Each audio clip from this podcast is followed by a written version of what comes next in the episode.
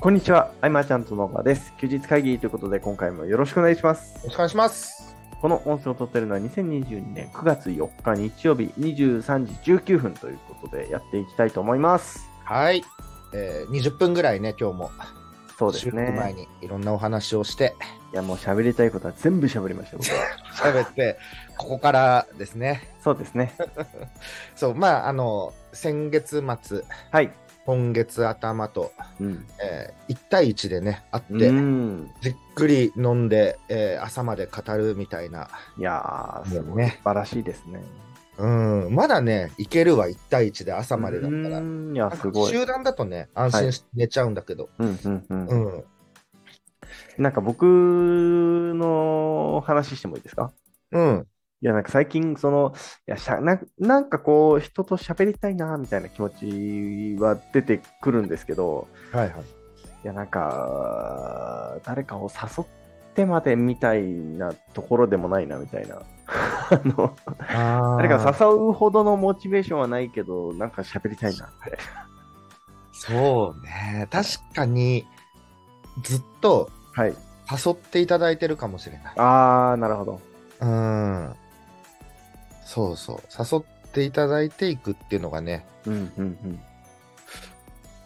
あったかな、誘ったのっうん。うーん。ていうぐらい。そうそうそあー、でもそれすごいっすね。う。うん。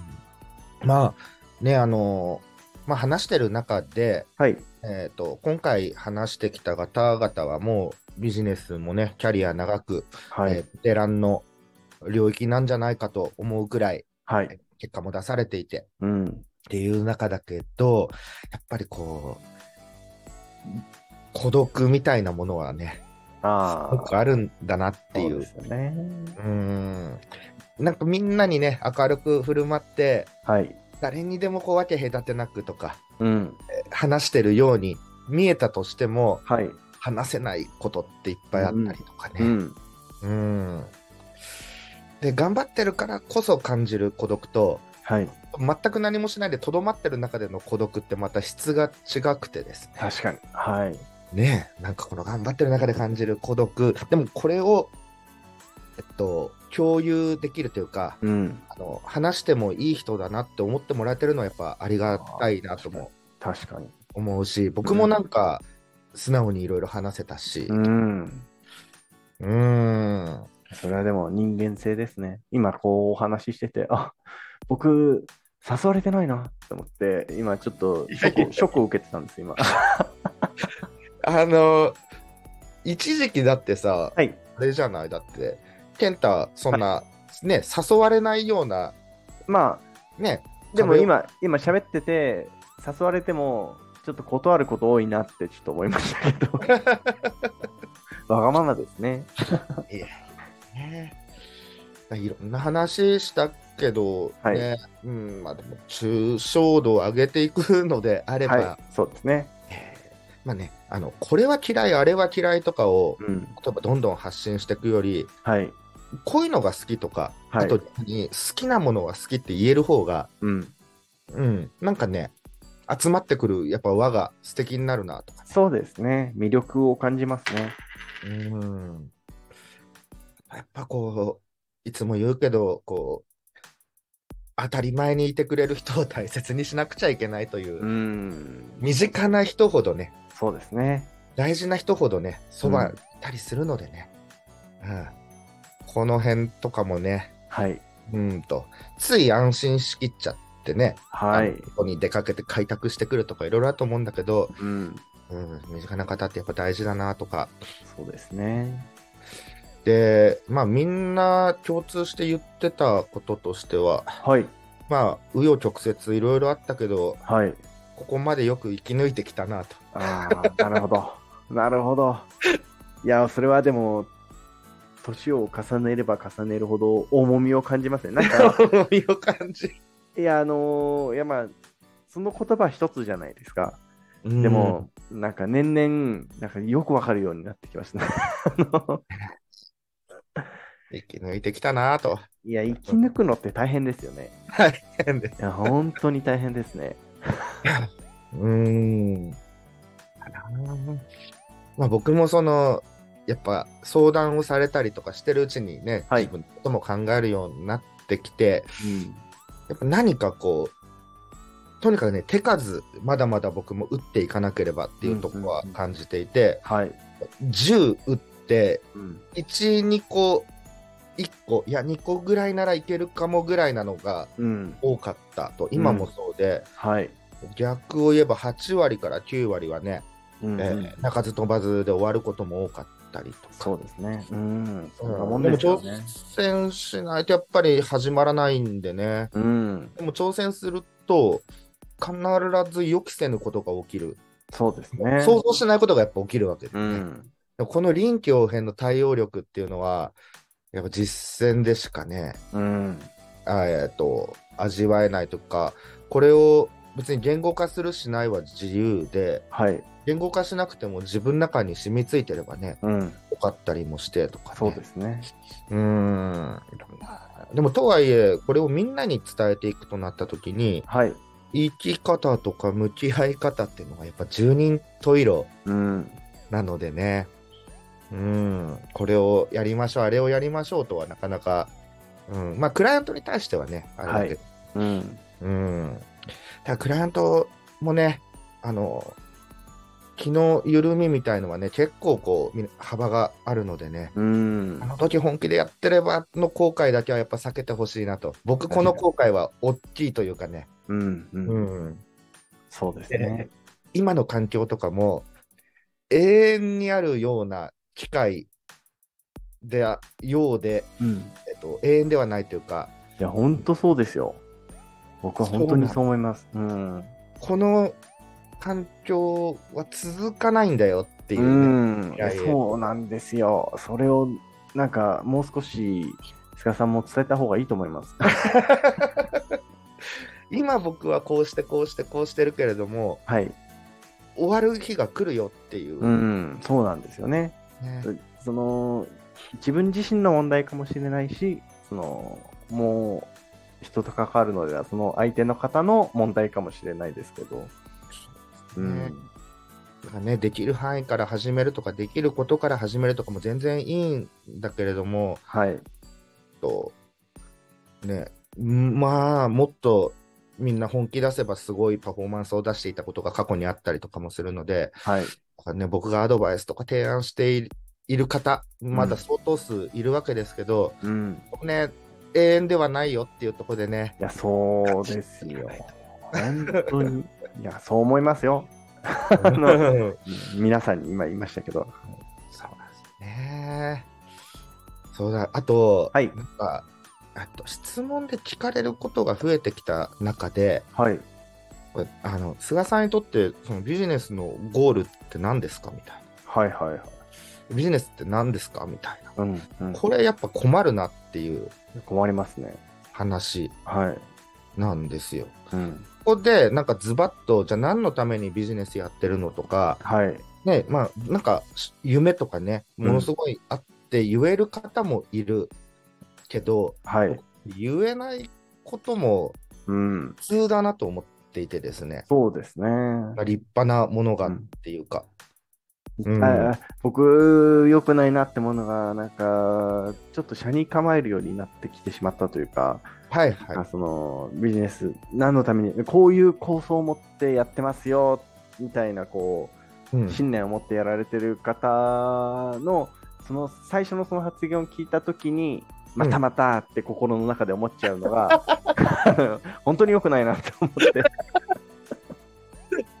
あれも分からなくない。そのなんかで僕もセミナーではい、その最初に起業しますとうんでビジネスでホームページ立ち上げますっていう時にはい崇高な理念掲げすぎるとはいなんかんって思っちゃうみたいな。うん、そうなんですよねうんうん、だからパぼ僕の場合あのん結局ねそのプライベートの友達がビジネスで出会った人たちじゃないですか99%。はいだからもう自己表現のフィルターってものをビジネスにして今があって、うんだからこれが続いていくだけというか、うんでまあ、積み重ねた経験をもとにですねこう、はいさらにいろんな人と出会えるし、はい。やれることもこう広がるんで、うん。こう未来もワイワイと満喫できればという、うんうんこう元気なうちはずっとこう目標設定して、うん。うん。あ、この人とあれやろう、あれやろうみたいな、うん。こんなエンタメっていうとこがはい。一番の正直なところで、そうですよね。なんか、楽しくやりたいからやってるところが大きいなって僕は思ってしまいますね。うん。その中でも、まあ、マーチャントクラブの渋化をした時には、はい。これもね、うまく言葉にはできないんだけど、えっとね、ちょっと目指してる写真みたいのがあって、へー。写真の絵に憧れを僕は持ってしまって、うん。これをその支部のみんなと達成してみたいなっていう。うん。ただ達成した先に何があって、その先に何があってとか言われると、うんそれはうまく言えないと分かんないっていうところなんですよ。。うん。うん。そう。だね、今、あのー各支部とかも、はい。あー何々支部はどんな未来を描いてるんですかとかね、うん。聞かれて多分困るんじゃないかなっていううん。のはあって、確かに。と、マーチャントクラブの本部はい。の中での都合みたいなところで言えば、うん。えっと、さ今までマーチャントクラブってまあ4、5年目ぐらいかな、健太とも話してたけど、はい。えーじゃあ例えば講義をやりますと、はい。もう講義を生かしてくれる方って、うん。支部じゃないですか。そうですね。うんえーみんな自分の事業にどう生かそうかってなった時に先送りにしてしまうみたいな。うん。そうですね。だけど、、支部となれば、うん。僕も関わるし、うん。毎月やることが生まれるし、うん。彼らにとって絶好のこうスキルアップというか、実践経験の場でもあるんで、うん。えー仮にこうマーチャントクラブってものがなくなった時にも、はい。実践したスキルと、うん。集まってきたメンバーとの培った関係っていうのは続くんでね。はい。ただせっかくいるんなら彼らはありなんじゃないかなぐらいなところも、うん。うん。うんそんなねやっぱ立派な何かっていうのはなかなかねうん。どうなんでしょうねみんな。ね。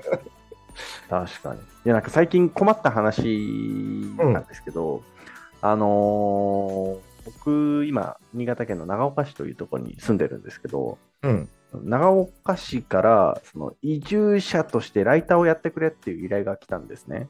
移住者としてライターをやってくれはいそ。うその移住定住の担当者さんがその、僕は移住者なので移住者の視点でこう、長岡を知ってほしいとそのし知らせてほしいと。うんうんでそのいろんなこうカテゴリーがあってでその住まいのところとか、はいそのいろいろなんか生活こういうのが便利だよとかそういうジャンルがあるんですけどうんで僕に求めてるのはその住まいがどうのこうのみたいな話と他になんかあの、企業系の話をしてほしいみたいに言われたんですけど、はいはいはいい、やマジで嫌だと思ってそれ は いやだいやそんなねちょっと偉そうに語れないなと思ってあのー困ったなって、なんかそんそんな大層な思いでやってないなって僕は 思って、た楽しそうだからやってるみたいなところが僕は大きいので、そうなんですねあー楽しそうだからでそこなければもう何も続かないんでね。そうですね。あーあーそれはじゃあえでも引き受けてみたらいいんじゃないのそうですね、やろうと思ってるんですけど、うんあのー僕、住んでるのは長岡市で、あの仕事の拠点があの隣の見附市ってところなんですよ。うんうんうん。見附市の方が今、関わってる人が多くてですね、ああ。でそのやってくれって言われた長岡市からもらった資料を持って見附市に持ってってうん。長岡市からこれ言われるやってくれ言われてるんですけど見附市でも同じことできないですかみたいな交渉をしに行きましたね いやもうすっかり、えもう役所の人はもう、はいみんなもう顔なじみですかああ結構顔なじみですねうーん。すごいな、そういうの。ええ全然すごくないいやちっちゃいちっちゃい町だからできることですけどねえ、じゃあ、何こう、いいとこと、ちゃんとデメリットも書いたりしてみたいな。いや僕がやるんだったらあれですよその自分のメディアじゃできないことをしようと思うのでうん、それこそな、僕だったらこう、し市内のジムのうんなんかダンベル何キロあるか全部調べると か、あの鶏胸肉一番安いスーパーどこだとか、そういうはいのはいとか、はあい。とあの、なんかアオレっていうその市役所兼なんか市民が自由に使える場所みたいなところがあるんですけど、うん、怒られないギリギリのラインはどこかみたいな、 そういうのを、そういうのだったらやりたいなと思って。まあ、それいいっすね、はいうん。怒られない範囲の遊びというかね。ギリギリ、その、なんか9つぐらいこう、やっちゃダメなことがあるらしいんですね。うんうんうん。このスレスレのところを攻めてみたら怒られるかどうかみたいな、そういうのを書きたいですね。ないと思 う。うん、なるほどなあ。はい、最近はそんなところに楽しみを見出してやってますけど。うん。あとそうだ、ビジネスのその、はい。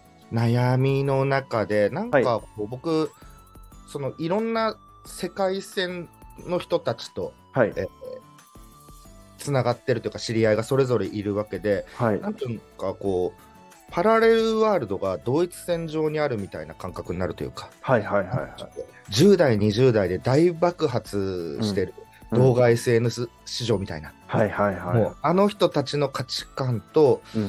なんかこう副業でコツコツやってこうサラリーマンでやってる方と、うん。ね、なんか全部が混在してる中で、はい。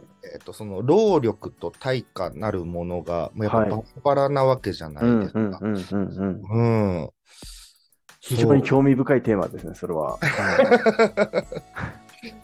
なんかね、いろんなとこ飛び交ってる中で、結局今僕は自分で一番楽しいと思っているところにいるわけだけど、はい。えっ、と、でも、こう、今ね、いろんな挑戦をしていく中で、はい。どっかでここまで全力でやりきってダメだったら、うん。えーそこは終わらなきゃいけないとか、うん。うん、まだ僕、いけて、なんだろうこう、挑戦をもっともっとできるうん。世界線もあるわけで、はい。っていうのをね、うん、ここ最近、まあ、いろんな方と話していく中でうん。思ったう感ん。じ、うん。まあ、終わるって別にねマイナスではなくてなんかこうダブルミーニングみたいな、はいうん。オーオーバーみたいな、はい。うんと終わると超えるがあるみたいなうん。うん。うん。感覚での終わるなんだけど、うん。うん。うん。うんそんなこともねいろいろ考えたりすると今度始まってくるのが妄想なわけですよ。そうですね。はい。妄想って結構ひ人を元気にする気がするんだけどどうだろいや、元気、いや、だってもうそれってだって原動力じゃないですか。だってこう、なんかうんの思っちゃったらもうやりたくなるじゃないですか う。そうそうそうそうそうそうで、それ、で、なんかやるにはなんかやめなきゃ無理じゃないですか。うんそういう意味でなんか終わらして、新しいの始めて、やってみて、あ全然ダメだったなってなった ら、またなんか新しいの始めるしかなくないですか。ねかまあそうそうねまだまだやれることはあるなと思って、はい。それをもう思ったのがなんかさなんか昔の歌謡曲みたいのを YouTube で流してたんですよ。はい、はい、はい。そうなった時にサザンオールスターズはとい、かが流れてきて、はい。桑田佳祐さんはもう66歳なのかと思ってあ、そうなんですか。はい。松任谷由実さんは68なのかとか、ういーん。やなんかみんなすごいねしとりましたね。重ねて、うんあっという間だななんて思ったりもして確かまあでもねそれだけまだ彼らはすごいね、に。勇気と感動を与えてるスターですけれども、確かに。うんいや今今そう言っときながら、あの自分も年取ったなって思うこと、最近めちゃくちゃいっぱいあったので、いやねだって、 そうですねあの健太と出会った時にはい、健太が自分のことを20年前はとか語ること絶対なかったと思うけどそうですね、生まれてないですからね。ちょっはいと語れちゃうもんね。そう、 20年前はでもあれだったな、みたいな。はいはいはいはい、確かに、うん。確かに、あそうですね、なんか最 近、ツイッターだかなんかで見たんですけど、FF10 とか、もう21年前とからしいですよ。そうなんだ。はいわあ、すごいね。そうついこの前みたいなね、感覚ですけども。うん。か。あ、なんかね、はい横浜の福祉施設はい。で、えっと、レッド・ツェッペリンを爆音で流すっていうのを、60代以上限定で集めてやったと、はい。なんかね、すごいこう、わーっと60代以上の方が集まってきて、元気を持ってたみたいな、なんかね、そんな僕らも年取ると、その世代間にマッチした中でね、はい。うん、いろんな楽しみ事が。多分あれですよ、その、僕はもう今年35の年になりますけども、はい。あのーその感じで行くとですね、多分ずっと変わんないんだなって思います。うんでも、くんくんとか37でプロレスラーだもんね。はいはいはいはしい。かも目指したのは、うん、う今ん後知れたのが35からじゃない。うんうんうん。あすごいなってやっぱ。そうですすね。うん。うんね、何者にでもなれますから、まだ我々まあは。そうですね。はい。あの皆さん、あのね、ビジネスをなんとか頑張ってるって中で、はいこ。れね、あの毒されてはいけないところが1点あるとしたら、はい。もう、有名になったからはい。売れるってわけじゃなくてあ、あ、はい。こう売れた実績とかいろいろ元に有名になってくから力強いんだよっていうう。ん、そうですね。ところがこの SNS っていうものがね大きくねうん。誤解をさせてしまうという。確かに。確かうに。ん、そうなんですよ。確かに。まずは有名になるところからっていう発想の方は増えたかもしれないですね、最近。うんまあ、もちろんそれでねファンがつってってなって、えーこの化粧品がなんていうのがね、うんまあまあまだまだまかり通ったりもするけれども、でもそれはそれであれですよ、有名になったらもう恐怖でしかないと思いますけどね、僕は。うんねはい、有名じゃなくなるわけですから、いずれ。うん、そうですねはいい。ずれね、はい。うん、支持され続けることのねいや、それは難しい。難難しいですよ。あれだから僕は狭い業界内だったけどはい。支持されてるうちにシフトチェンジできたのは結構良くてですうね、んうんうんうん。あれされなくなってからとかになってくると、悲惨ですね。いやー、悲惨だったと思はう。うん、十分にリストなりの何なりを残してのい。うんシフトチェンジは、うん、あれ、本能に従っといてよかったな。素晴らしい。ああれこれ、あれですね。もう収録時間があれなので、今本当回だは、はい、今回はこんな感じにしたいと思います。はい。えー、休日会議に対するご意見、ご感想などなど、LINE の方からご連絡いただけると嬉しいです。最後までお聞きいただきありがとうございました。ありがとうございました。